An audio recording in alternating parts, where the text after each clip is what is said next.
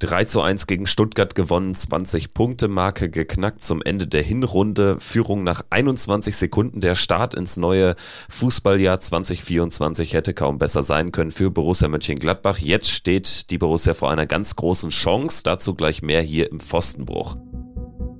Triumphe, Höhepunkte, auch bittere Niederlagen, Kuriositäten wie den Pfostenbruch.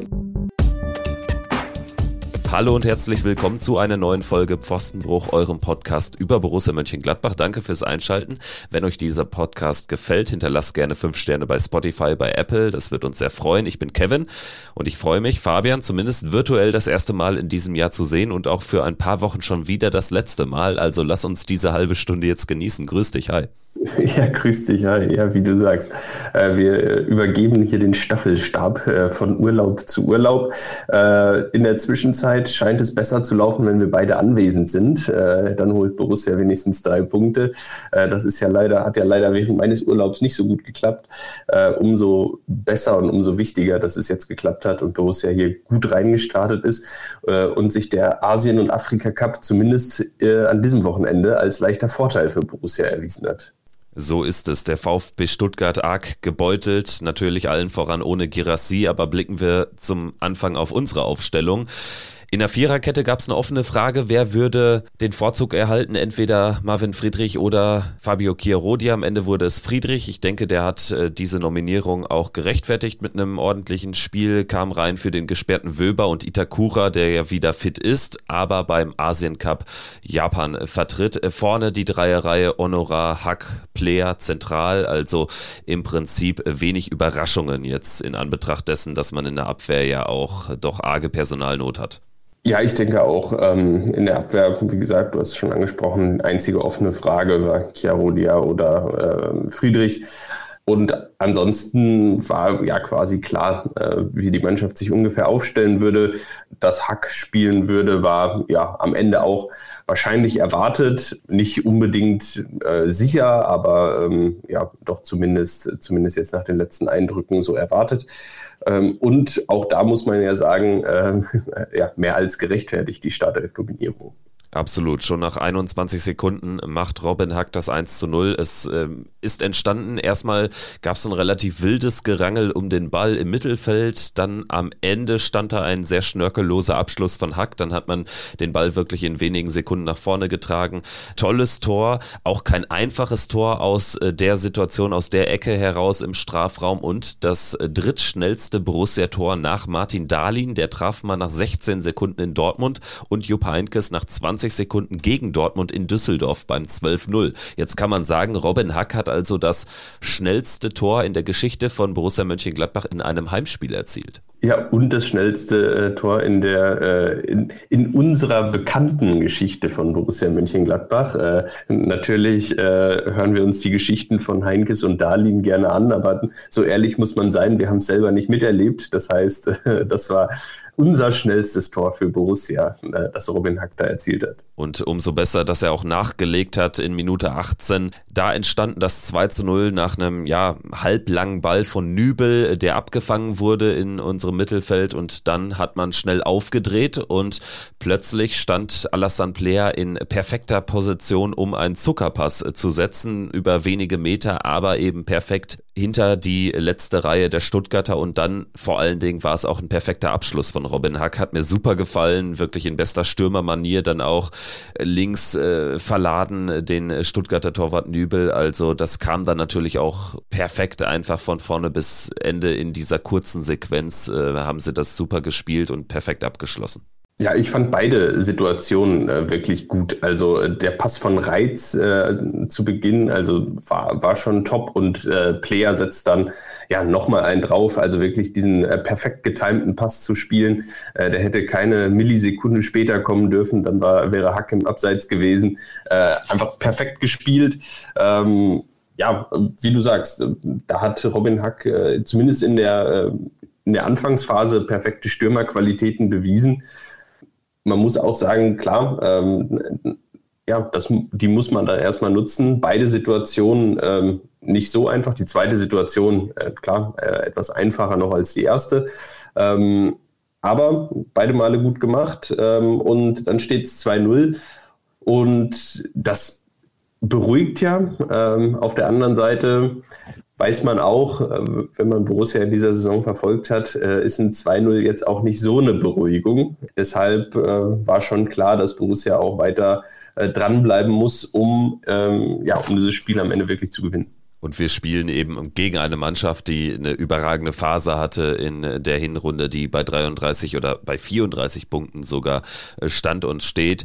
Und danach ja auch schon in der ersten Halbzeit äh, zweimal sehr gefährlich vors äh, Borussia-Tor kam. Zweimal war Dennis Undaff der Mann, der scheiterte. Einmal küsste er noch den Außenpfosten und einmal wurde er auch in Szene gesetzt, weil Nikolas schlecht aussieht. Hat mich so ein bisschen erinnert an 2-2 gegen Werder Bremen, wo er dann auch mal eine Schwäche offenbart hat, wenn die Bälle lang reingechippt werden. Und diesmal hat er sich da auch arg verschätzt, aber Undaf hatte auch einfach keinen guten Tag an diesem Sonntagabend.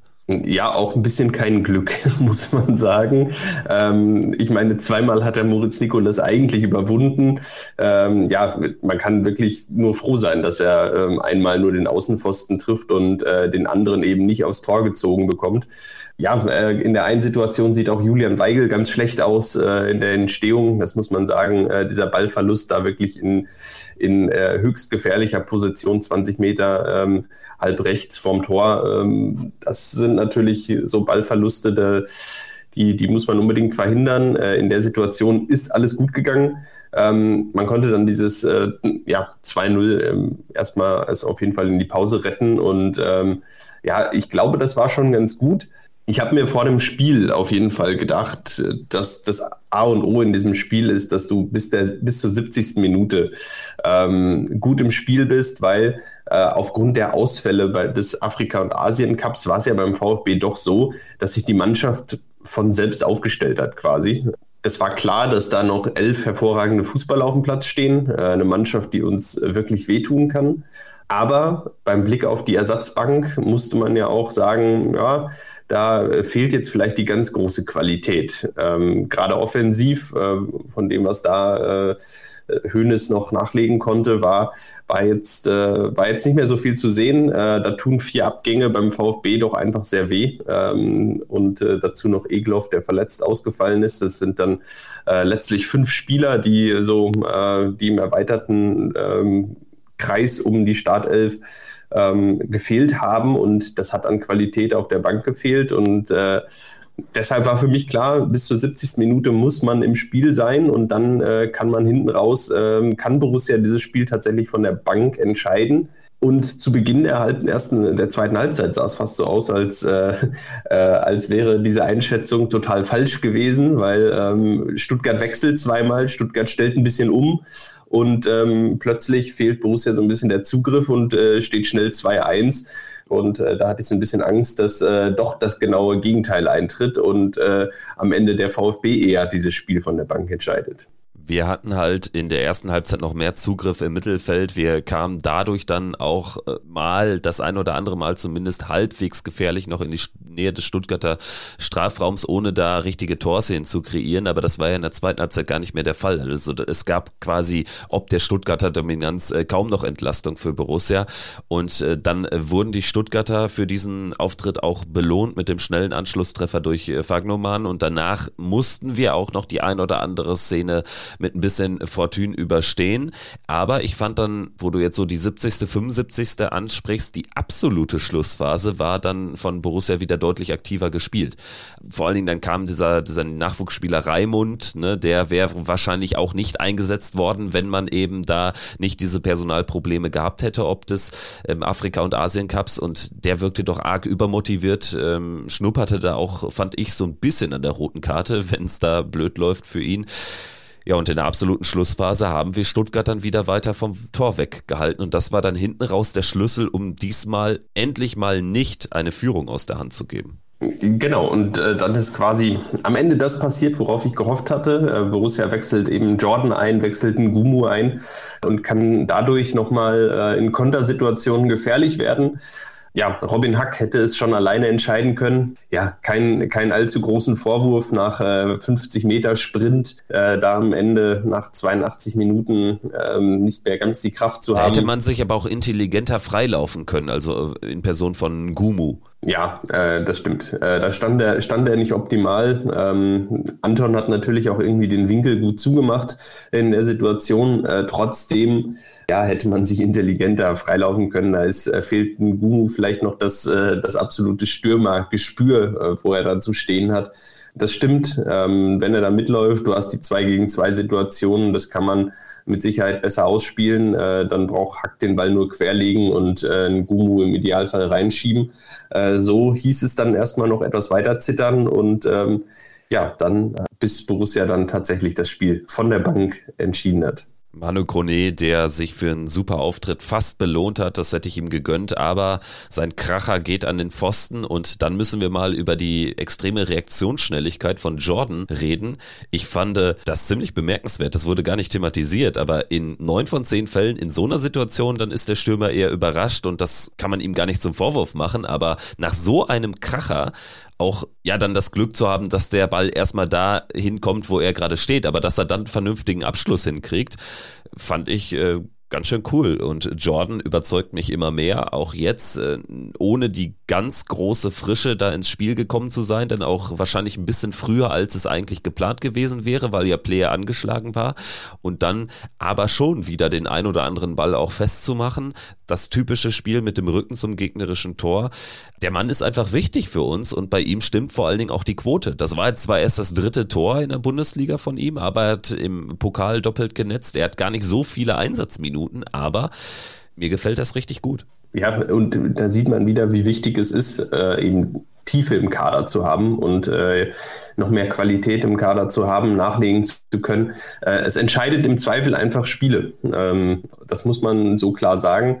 Und ähm, gerade in der Bundesliga, wo doch so viele Spiele wirklich relativ eng sind, da entscheidet es oftmals, ähm, ja, wer noch jemanden, äh, noch einen frischen Spieler bringen kann in der 70. Minute oder wenn jemand angeschlagen raus muss, ähm, was passiert wer, wer kommt dafür und äh, ja, wie, wie kann sich das auf den Spielverlauf auswirken? Und da hat Borussia momentan, wenn alle fit sind, wenn alle da sind, ähm, tatsächlich endlich mal ähm, ja, so ein paar Trümpfe noch in der Hand äh, und kann Spiele auch von der Bank entscheiden. Äh, genau das, was uns in den letzten Jahren gefehlt hat, da hat man vielleicht ganz gut mitgespielt. Äh, da hat man eher so ein bisschen das gespielt, was der VfB jetzt gespielt hat. Äh, viel Ballbesitz zu wenig Durchschlagskraft und äh, am Ende ähm, geht einem ja, die, die Puste aus und man kann von der Bank nichts mehr nachlegen. Das war so ein bisschen, was der VfB da gespielt hat, hat mich so ein bisschen an Borussia die letzten Jahre erinnert, um ehrlich zu sein. Ja, Stuttgart erinnert uns ja sowieso auch äh, vor allen Dingen an eine ganz bestimmte Saison von Borussia nach der Relegation, als man dann durch die Liga gestürmt ist.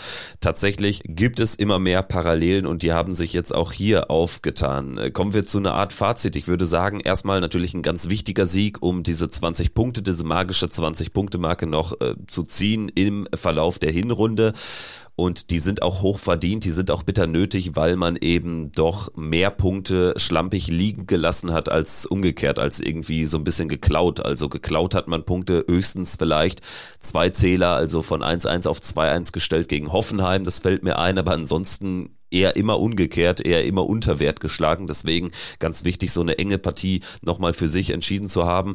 Es war jetzt aber auch kein unverdienter Sieg und trotzdem, die Stuttgarter, habe ich jetzt so ein bisschen auch vernommen, waren jetzt ja gar nicht so unzufrieden, gerade mit dem Vortrag in der zweiten Halbzeit. Und das macht den Sieg für Borussia besonders herausragend, um so zu formulieren, dass man gegen eine Mannschaft, die Dritter ist, die verdient Dritter ist, gewinnt, ohne dass die am Ende total defetistisch reinblickt, weil man irgendwie super viel falsch gemacht hat. Vor allen Dingen spricht das eben für unsere Mannschaft, dass man da wirklich einen rundum gelungenen Auftritt hingelegt hat und auch endlich mal, das ist das ganz wichtige, der ganz wichtige Takeaway, dass man endlich mal eine Führung nicht aus den Händen gegeben hat. Davon gab es viel zu viele Spiele in 2023. Von daher ja, kann man am Ende nur den, den Hut ziehen für die Mannschaft, für die Einstellung auch, die da reingebracht wurde für Seoane. Der ist so ein bisschen mein Eindruck mit diesem extrem niedrigen Ballbesitzanteil Stuttgart so ein bisschen dekodiert hat. Also das hat ja auch Bayern schon versucht. Also Da hat es schon gut geklappt. Am Ende ist es in einen 3 zu 0 Sieg umgeschlagen für die Bayern. Und wir haben es jetzt im Prinzip auch ähnlich gemacht. Ja, wie, wie so oft. Äh, ich meine, äh, so ging es. Ich musste, musste oft an uns denken in den letzten ein, zwei Jahren. Auch oft viel Ballbesitz gehabt ähm, und wenig Ertrag. Räume gut zugestellt und immer wieder Probleme gegen tiefstehende Gegner, äh, die ein gutes Umschaltspiel hatten. Äh, auch da habe hab ich mich immer wieder dekodiert gefühlt als Fan von Borussia. Ähm, zu wenig Lösungen gefunden dann mit dem Ball.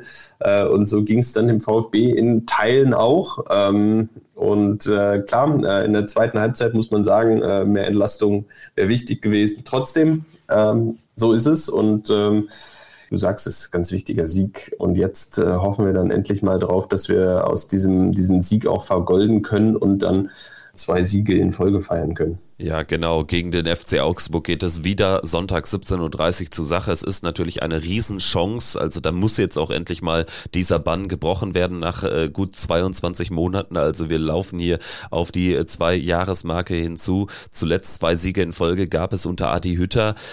Es waren 2-0 gegen Hertha BSC an einem Freitagabend. Das müsste das letzte Spiel dann vor der Installation von Felix Magath gewesen sein. Da weiß man jetzt, wie lange das alles her ist. Und danach gab es einen 2-0-Sieg beim VfL Bochum, der allerdings ja auch mit dem Becherwurf unter skandalösen Umständen dann äh, letztlich am grünen Tisch erst Wochen später bestätigt wurde. So richtig zwei Siege in Folge müsste es unter Hütter gegeben haben. Dortmund Heimsieg und Wolfsburg dann Auswärtssieg ganz früh in der Hinrunde. Also die klassischen zwei Siege in Folge. Deswegen wollen wir mal hoffen, dass wir diese Serie jetzt endlich mal auch unter, also die Serie zwei Siege in Folge endlich auch mal unter Gerardo Seoane bewerkstelligt kriegen. Äh, gegen den FC Augsburg, lass uns äh, vielleicht erstmal auf das Personal blicken von Borussia Borussia. Wir haben Player leicht angeschlagen jetzt nach diesem Spiel, aber es sieht wohl ganz gut aus. Jordan hat sich ja gut eingefügt jetzt nach der Verletzungspause. Gegen Augsburg dann vielleicht auch ein Kandidat für die Startelf.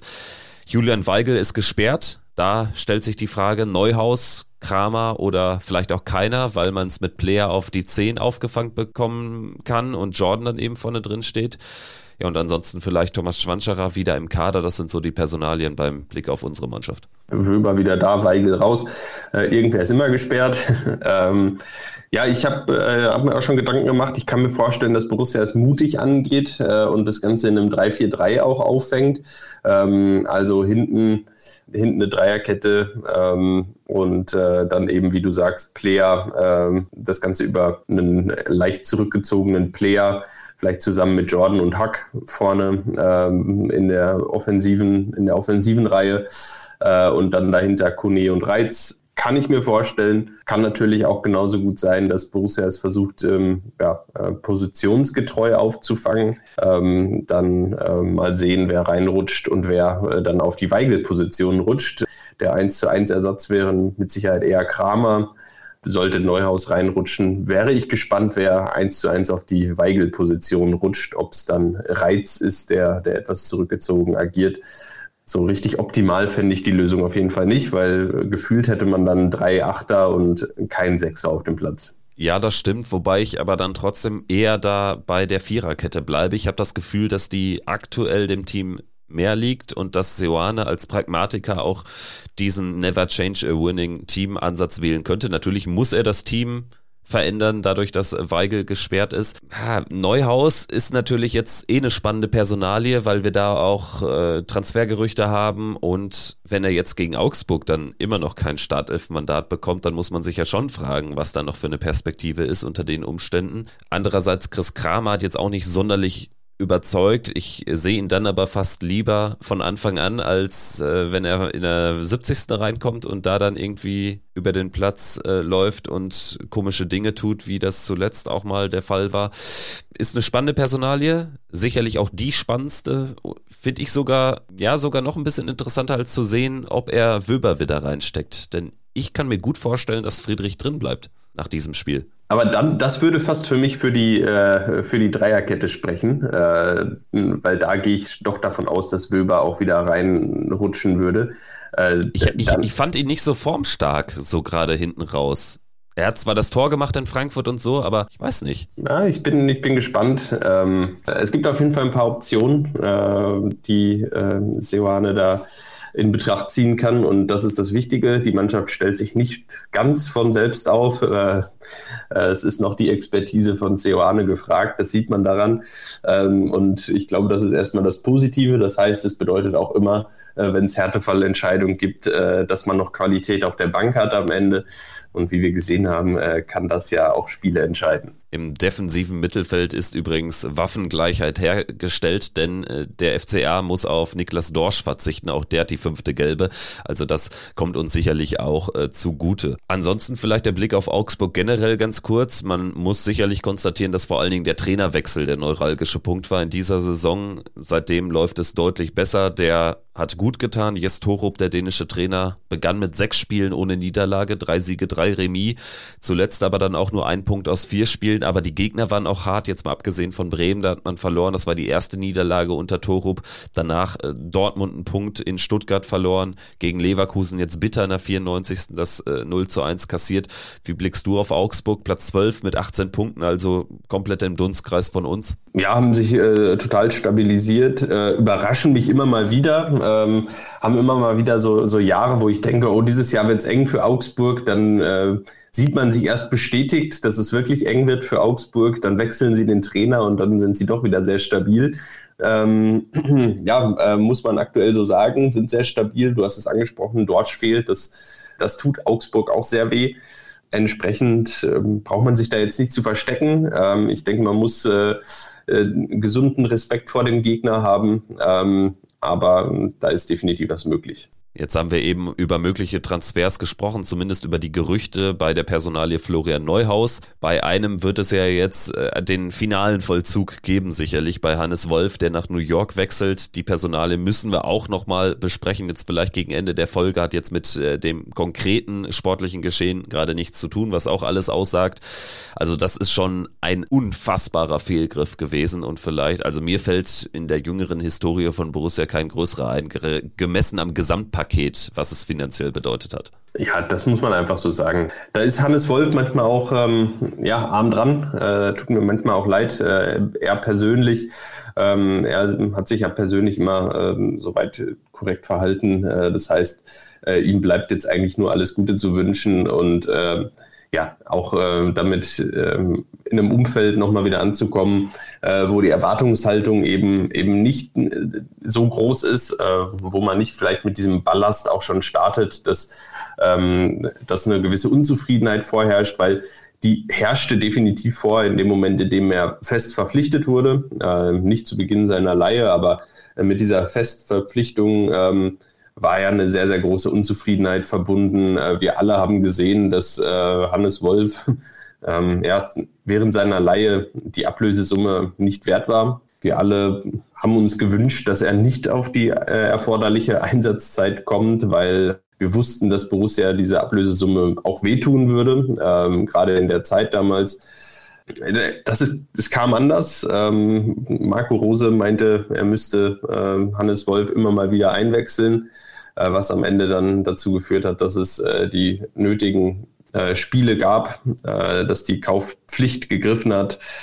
Ähm, ich denke, einer der größeren, ja, fast, fast schon Richtung Skandale, ähm, muss man einfach sagen. Wir hatten einen Trainer, der sich in dem Moment ähm, nicht, nicht so verhalten hat, wie es aus meiner Sicht für den Verein das Beste gewesen wäre, sondern wir hatten in dem Moment einen Trainer, der äh, für sich noch angeblich auf dem Papier den größtmöglichen Erfolg haben wollte und äh, damit ähm, einfach rücksichtslos äh, Spieler eingesetzt hat, auch äh, ohne über die äh, langfristigen Konsequenzen nachzudenken. Ähm, es wurde nicht unterbunden, äh, weil unser sportlicher Leiter zu dem Zeitpunkt den Trainer nicht entlassen hat. Also ähm, sehr viel Skandal schon drumherum, äh, bevor Hannes Wolf eigentlich fest bei Borussia unter Vertrag stand.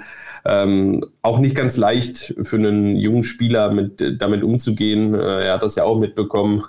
Als äh, deutschsprachiger Spieler kann man dem ja wahrscheinlich schwerer entgehen als, äh, als Spieler, der, der vielleicht von dem ganzen Medienrummel und von den Stimmungen und Meinungen um den Verein herum vielleicht nicht so viel mitbekommt. Er wird das mitbekommen haben. Äh, der Rucksack war am Ende zu schwer. äh, trotz vielversprechender Laie nach Swansea am Ende hat er nie zu, zu der Stärke finden können, die er, die ihn mal in Österreich ausgezeichnet hat. Deshalb jetzt alles Gute und äh, ich bin froh, dass das Kapitel äh, geschlossen werden kann. Ähm, bitteres für Borussia in Summe. Und immerhin, und damit können wir die Personalie dann auch schließen, einen guten Moment hatte der Mann ja, und zwar ist er bis in alle Ewigkeit wird er derjenige Spieler sein, der im 120 Jahres Sondertrikot das einzige Tor gemacht hat zum 1 zu 0 Sieg gegen RB Leipzig damals in der Corona-Spielzeit. Das nehmen wir dann trotzdem noch positiv mit. Also danke auch dafür und alles, alles Gute an dieser Stelle. Ja, machen wir vielleicht die Folge dicht mit einem kleinen Ausblick hier im Podcast. Also wir hatten es ja anfangs jetzt äh, angekündigt. Jetzt äh, verabschiedet sich dieses äh, Duo schon wieder nach einem Einsatz. Ich werde dann kurz vor Saarbrücken wieder im Lande sein und die Nachbesprechung des Pokalviertelfinals dann machen. Ich hoffe natürlich, dass wir da über Positives äh, sprechen können. Vorher haben wir jetzt Augsburg, das Spiel kann ich zumindest noch sehen, aber hier nicht äh, besprechen und dann diese zwei schwierigen Auswärtsspiele in Leverkusen und in München. Also das Augsburg-Spiel wahnsinnig wichtig, da nochmal den Dreier mitnehmen, dann kann man entspannt diese zwei Auswärtsspiele angehen und dann ist ja auch schon das Viertelfinale. Wie blickst du jetzt auf diese Phase in der Saison? Das ist ja sehr, sehr interessant und richtungweisend dann auch für die weiteren Monate. Ja, ganz wichtiges Augsburg-Spiel. Du sagst es, äh, drei Punkte und du kannst so ein bisschen entspannter in die anderen Spiele gehen. Man hat ja so ein bisschen ähm, ja, sehr schwere Auswärtsspiele, äh, die, so muss man es sagen, äh, Bonusspiele sind. Also man hat dann natürlich ausgerechnete Leverkusen und Bayern direkt hintereinander ähm, die schwierigsten Spiele der Saison. Ähm, dann hat man machbare Heimspiele, sehr schwere Auswärtsspiele.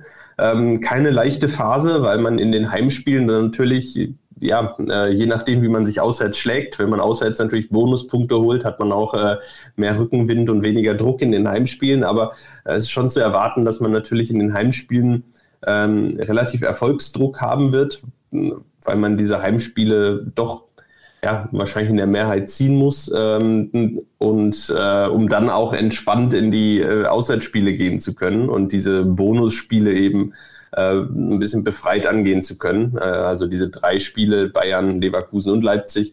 Ähm, ja, es ist genau, der, genau entgegengesetzt, wie wir es in der Hinrunde gesagt haben. In der Hinrunde haben wir uns geärgert, dass, dass man diese ähm, ja, unangenehmen Gegner, äh, kleinen Gegner auswärts hatte und äh, die schweren zu Hause und dadurch nicht so wirklich punkten konnte. Jetzt hat man die Chance, äh, zu Hause da zu punkten äh, gegen diese Gegner und ähm, auswärts ähm, ja, die Spiele einfach zu nehmen, wie sie kommen. Äh, es sind schwere Spiele. Ähm, da ist, denke ich, keiner böse, wenn es nicht klappt. Äh, wenn wir da irgendwo was mitnehmen, dann sind das mit Sicherheit Sonderpunkte, äh, über die man sich dann natürlich doppelt und dreifach freut. Ja, die Heimspiele dagegen Augsburg, Darmstadt, Bochum. Also es hat bis Bochum gedauert in der Hinrunde, dass man den ersten Saisonsieg eingefahren hat. Das muss jetzt natürlich früher gelingen. Also in den Heimspielen, du sagst es ja, der Erfolgsdruck ist da, aber es ist jetzt auch keine ganz undankbare Konstellation nach dem Stuttgart-Spiel, wo jetzt niemand mit drei Punkten komplett rechnen konnte oder planen konnte. Da kommt jetzt das Augsburg-Spiel schon zum richtigen Moment und da gibt's dann auch keine Ausrede mehr. Also wenn nicht jetzt, wann wollen wir dann nochmal zwei Siege in Folge einfahren? Fahren. Machen wir den Deckel drauf. Hier im Pfostenbruch der ersten Folge in 2024. Hat wie immer Spaß gemacht. Ich denke, es waren jetzt kompakte etwas weniger als 30 Minuten, aber ist auch mal gut und wir müssen das Ganze auch nicht zerreden und hören ja dann uns in dieser Konstellation nicht, aber in irgendeiner anderen Konstellation hier wieder in einer Woche und dann sprechen wir hoffentlich über einen Sieg gegen den FC Augsburg. Macht's gut, danke fürs Zuhören und bis zum nächsten Mal. Tschüss. Macht's gut, ciao. Triumphe, Höhepunkte, auch bittere Niederlagen, Kuriositäten wie den Pfostenbruch.